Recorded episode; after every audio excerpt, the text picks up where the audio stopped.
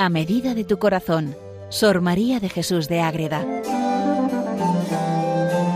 Dirigido por el Padre Rafael Pascual.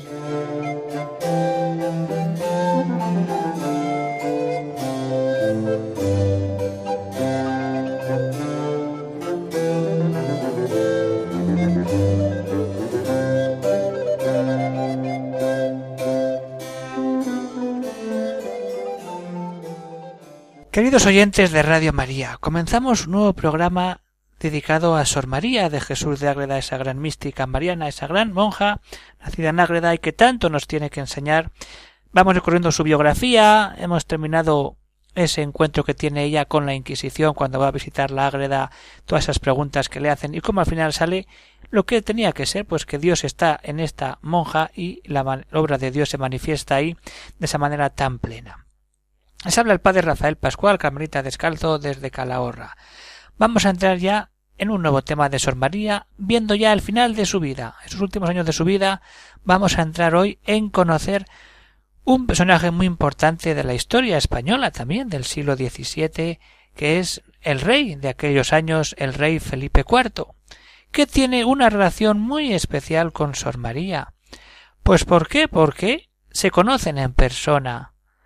Dos veces pasa el rey a visitar a Sor María y de ahí nace una relación epistolar muy fecunda, muy buena y muy certera.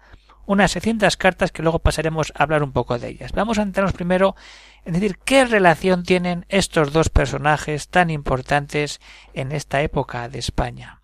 Luego veremos las cartas, eh, cómo están escritas, por qué se escriben, qué, qué contenidos hay ahí, y luego al final pues vamos a ver una muestra de cómo escribe Sor María al rey y cómo escribe el rey a Sor María.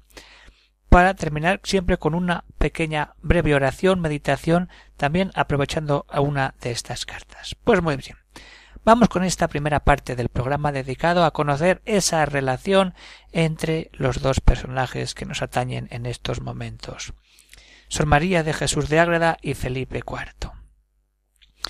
Felipe IV va camino de Aragón a sofocar un poco esas batallas que hay entre Navarra, Aragón. Está España muy revuelta, también hay problemas con Portugal, con la Cataluña, con Francia, y él se pone en marcha desde Madrid y va hacia Zaragoza, pero hace un desvío porque quiere conocer a esta monja de la que tanto ayuda a hablar y ahí está él que deshace un poco el camino para dar un poco de vuelta y llegar al pueblo de Ágreda que de verdad está un poco a desmano yendo por el camino que él iba. Muy bien. Entonces ahí qué es lo que sucede. Estamos el 10 nos encontramos en el 10 de julio de 1643. El rey acude al monasterio, quiere conocer a Sor María y allí entra, pide conocerla y ella baja, empiezan a hablar y hay un encuentro precioso entre los dos y el rey le pide una cosa, que rece por ella, que o sea, que el rey rece por que la monja rece por el rey él va a rezar por ella y que le aconseje que le ayude y que encomiende toda la obra de España a Dios para que todo se vaya calmando y arreglando siempre en la voluntad del Señor. Y de este hecho concreto queda reflejado. ¿Por qué sabemos? Pues porque la misma Madre Ágreda luego copia las cartas para que queden en, en su conocimiento y entonces nos deja al inicio de todo ese cuaderno de cartas que tenemos en el archivo de Ágreda ella pone una nota muy importante para reflejar por qué nace toda esta relación epistolar, porque se lo pide el mismo rey. Y así sucede. Así lo escribe ella de su puño y letra al inicio de ese cuaderno de cartas. Pasó por este lugar y entró en nuestro convento el rey nuestro señor a 10 de julio de 1643 y dejóme mandado que le escribiese y obedecíle y en seis o siete cartas le dije que oyese a los siervos de Dios y atendiese a la voluntad divina que por tantos caminos se le manifestaba. También supliqué a su Majestad que mandase quitar los trajes profanos como incendio de los vicios. Ofrecíle las oraciones de la comunidad y las pobres mías. Pedíle obligase al Altísimo mejorando y perfeccionando las propias costumbres y luego ya empiezan todas esas cartas entre el rey y Sor María. Pues bien, eso pasa en 1643. ¿Pero qué? Vamos corriendo con la historia y Tres años después, esa amistad que ya se está fortaleciendo a nivel epistolar vuelve con un nuevo encuentro y último a la vez entre estos dos grandes personajes. Entonces, ¿qué sucede? Que en este momento el rey Felipe IV va con su hijo, el príncipe Baltasar, camino otra vez de Aragón, y el 19 de abril de 1646 para eh, otro tiempo en Ágreda para que a Madre Ágreda conozca al joven Baltasar y Baltasar conozca a esta gran religiosa que puede servir también como ayuda en su vida igual que está sirviendo a su padre. Pero la providencia se complica la cosa y su hijo al final muere en Zaragoza y ya no podrá volver a tener esa relación con Sor María. Entonces, ¿qué sucede? Que vuelve su padre, pero solo.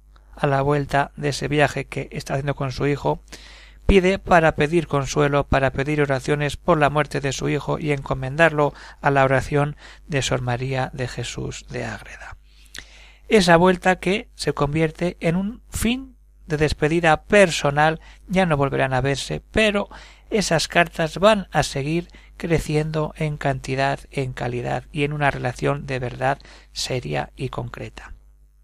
Muy bien, estos son los años. Estamos hablando de 1643 cuando empieza el carteo y va a terminar en 1665. Son 22 años en que se escriben los dos.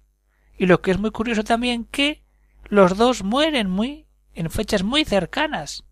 Sor María en mayo y Felipe IV en septiembre. Entonces el epistolario concluye en este 1665. ¿Qué tenemos que tener en cuenta? Pues que el que pone las normas de cómo tiene que ser ese epistolario, esa manera de relacionarse los dos, es el mismo rey Felipe IV y lo que hace es un sistema muy bueno para ver que la carta va y viene y nadie se mete en medio y queda todo en el secreto entre los dos. Y podríamos decirlo, y así es, un sistema primitivo de WhatsApp. Así es, porque el rey escribe en una parte del folio y Sor María contesta en otro y devuelve la carta al rey. Entonces los dos conocen la carta de ida y de vuelta y se conocen los dos textos en paralelo. ¿Y qué tenemos hoy más que ese sentido del WhatsApp por el móvil? Pues muy bien. El rey pone esas normas. En esa primera carta que le escribe el 4 de octubre de 1643. Escribos a media margen, porque la respuesta vuestra venga en este mismo papel y os encargo y mando que esto no pase de vos a nadie. Ahí tenemos. Eso es lo que hace. Cada uno escribe en su parte de la carta. Y en principio quien fija los temas que se van a tratar es el rey Felipe IV. Y Ella lo que hace es pues pedir oración al Señor por esas situaciones que va pidiéndole el rey. Y lo que quiere el rey es que esas cartas no caigan en otras manos que pueden complicar mucho la situación si de verdad eso cae donde no tiene que caer. Son conscientes de ello y por eso no confían en algunos asuntos que son muy delicados para que no se puedan leer si eso acaba por otro lado y en otras ocasiones el mismo rey le envía copias de cartas oficiales, de lo que sea, a Sor María para que ella misma vea ese conocimiento y conozca esas cartas y no un resumen simple. Lo mismo hará Sor María, le, le enviará cartas que escribe ella copiadas para que él también conozca cómo va la situación. También se, guardan mucho de poner nombres propios y situaciones concretas de, de, manera muy detallada. Entonces, nombres propios, situaciones y tal, de una manera muy velada. Sí, situaciones de guerras, de conflictos, eso sí, pero eso queda todo muy concretamente centrado en la intimidad de Felipe IV y Sor María. 22 años de cartas, 600 cartas. Ahí es nada, 600 cartas que nos han quedado entre ellos dos. Comienza esta correspondencia cuando están en la madurez de su vida y las últimas cartas, pues como ya hemos dicho, pues en los últimos años de su vida. ¿Qué hay que tener en cuenta? Pues que hay como un flujo que va ascendiendo en cuanto escriben cartas y luego los últimos años por la salud delicada de los dos prácticamente queda muy reducida. Pero sobre todo cuando es cuando las cartas son más abundantes, en torno a partir de 1144, 1645, 46. ¿Por qué? Porque entonces en estos momentos la cosa se complica bastante. ¿Por qué? Porque en 1644 muere la reina Isabel, esa primera esposa que tiene Felipe IV. En mayo de 1646 muere su hermana María y en octubre, como hemos visto ya, de 1646 muere su hijo Baltasar Carlos. Entonces el reino no queda sin heredero. ¿Qué va a pasar? ¿Cómo está todo el problema militar, económico? Eso se complica bastante. Entonces esos años son un auténtico calvario para el mismo rey y ahí está el sentido de estas cartas y no de un trapicheo político como se ha intentado muchas veces este carteo entre las dos. Lo que quieren de verdad es vivir ese encuentro con Cristo y que esas cartas sean para acercarse a Dios y solucionar todos los problemas.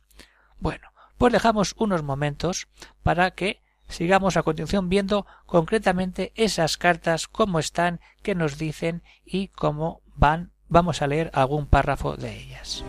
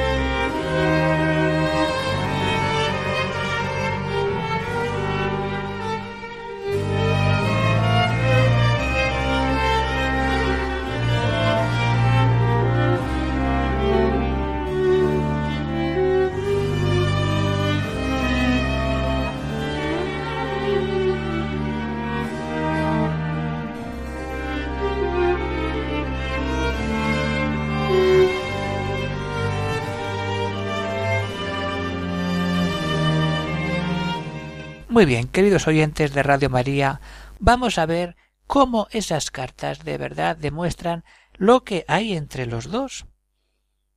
Felipe IV escribe agradeciendo a Sor María, pidiendo consejo, pidiendo doctrina espiritual, oraciones por la familia, por los problemas de España, por tantas cosas, que la tenga siempre, que lo tenga siempre presente ante el Señor en su oración.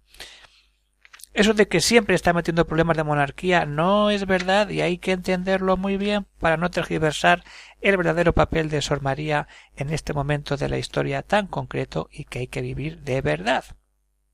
Entonces, el objetivo no es influir en las decisiones políticas del gobierno, sino que el rey obtenga la ayuda divina del cielo a través de la oración de Sor María. Esto es lo que tiene que quedarnos muy claro. No es que eh, pretenda gobernar ella, sino que ella aconseja rezándole al Señor que todo se arregle. Y esto es así cuando leemos las cartas de Sor María. Si leemos a Sor María, ella misma nos dice en una de sus cartas al rey, ¿por qué le escribe al rey? Porque ella sabe cómo está España y ella pide y reza para que todo se arregle, Así dice en una carta del 14 de enero de 1656. ¿Qué dice? ¿Por qué tengo que escribir esas cartas? Todas, y también antes hace una aclaración. No será posible escribir todas, y dejaré la materia del confesor para otra ocasión. Ahora solo digo la correspondencia concreta al rey en referencia a esos problemas íntimos que no se pueden escribir por carta por si acaso no termina en buen lugar. Y entonces, ¿por qué le escribe? Porque veo que está esta corona en gran peligro y que los herejes se conjuran contra ella y todos están ciegos y yo no puedo hacer nada sino llorar y afligirme y escribir claro y es hablar con un roble y con un diamante. Así escribe Sor María ese es el motivo de rezar y de acompañar al rey en esos momentos tan complejos que vive España.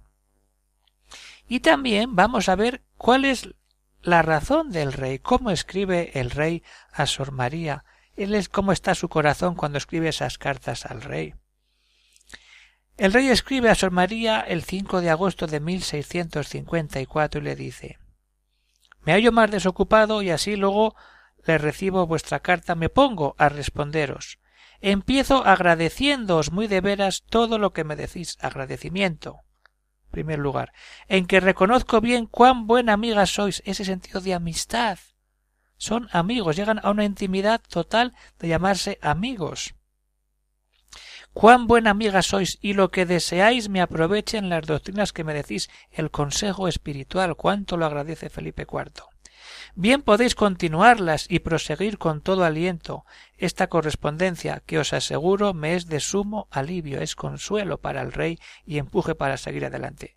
Y espero en la misericordia divina que por tibio que yo sea, me ha de ser de gran provecho. Permita su divina majestad que yo saque de ella el fruto que vos deseáis para lo cual os pido me ayudéis con vuestras oraciones. Pedir oración, pedir oración, no quiero otra cosa, Felipe IV.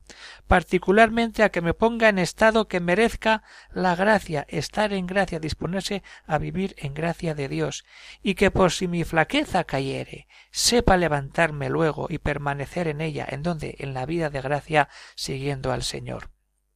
Pues sin duda, como decís, es esto lo que más importa para todo esto es, y de ello se siguen los bienes que me referís. De mi parte, haré lo posible. Él quiere poner, quiere mejorar, quiere cambiar. Para conseguirlo, aunque temo que me lo estorbe mi flaqueza, reconoce que no puede todo y es el mismo rey, que es grande y siempre impugna a lo bueno. Esto es lo que escribe el rey a Sor María. Entonces nos queda muy claro cómo tenemos que encontrarnos con estos dos personajes y quitar falsas teorías de que esto era un politiqueo puro, que no, era una relación de amistad fecunda, de petición de oraciones para que España pudiera tener esa ayuda del mismo Dios. ¿Y qué nos queda por decir? Pues nos queda por decir el ponernos en manos del Señor, en ponernos de verdad a rezar. Pero antes de todo quiero decir que para todo este tema de la relación de Felipe IV con Sor María, lo más importante lo tenemos en un libro. Es la correspondencia con Felipe IV, religión y razón de Estado. Es una selección de cartas, no están todas porque ya hemos dicho que son seiscientas. Entonces, Consolación Baranda hace una edición eh, publicada en Editorial Castalia, donde hace una selección de cartas muy buena y a la vez hace una introducción muy completa de todo este ambiente, la relación, cómo son las cartas de las que me he servido para presentar un poco este programa como ayuda para que podamos leer a Sor María y podamos leer también al rey Felipe IV. No solamente conocemos a Sor María, sino que podemos leer y saber los conocimientos, los pensamientos que nuestro rey de España en aquellos años tenía cuando escribía a Sor María. Y vamos a terminar este programa siempre con esa hoja, con esa meditación que nos sirve para entrar en oración, para entrar en ayuda de aquel Dios que tanto nos ama y que con Sor María, la gran mística, la gran enamorada de la Madre Inmaculada, de nuestra Madre la Virgen, nos va a ayudar. Pues esto está sacado de una carta que escribe ella el 23 de julio de 1660 al rey. Sor María está pidiendo la oración que el rey le pide y así se la hace llegar al mismo rey puesta por escrito. Bendito y alabado sea el Santísimo por todas las eternidades, que de tan grandes tribulaciones y tempestades nos ha sacado a tan buen puerto. En repetidos empeños de agradecimiento ha puesto a vuestra merced su liberal misericordia, bien puede decir vuestra merced con David, ¿qué retribuiré yo al Señor por lo mucho que me ha dado? Haga vuestra merced reflexión y considere que repetidas veces nos vimos con los ahogos y temores que se había de perder esta monarquía, rodeados de enemigos y sin medios humanos para defendernos. De estos daños y otros mayores nos ha librado el Todopoderoso por su sola bondad. Dele vuestra Majestad el corazón contrito y humillado, que es un don que el Señor no le desprecia porque es muy de su agrado. Dele vuestra Majestad la voluntad fervorosa para amarle, oficiosa para observar sus mandamientos de su santa ley. Pues con este pensamiento, con esta misma carta de Sor María de Jesús de Ágreda, se despide de todos los oyentes el padre Rafael Pascual desde Calahorra, el Carmen de Calahorra, y como siempre digo que si alguna puede subir alguna duda, algún comentario, alguna cuestión que podemos ir aclarando, pues pueden escribir al siguiente correo electrónico agreda arroba radiomaria.es. Pues con esto nos despedimos hasta otra ocasión. Que queden todos muy contentos y a leer a Sor María de Jesús, a entrar de verdad en ella y a conocer mejor la historia de este Felipe IV, nuestro rey, conociendo las cartas, el ambiente, la época y todo lo que nos da conocer a Sor María. Ella nos guía en la historia, pero sobre todo nos guía a conocer, a entrar en ese corazón de la Virgen Inmaculada que es nuestra Madre. Que Dios les bendiga a todos, un saludo y hasta otra ocasión.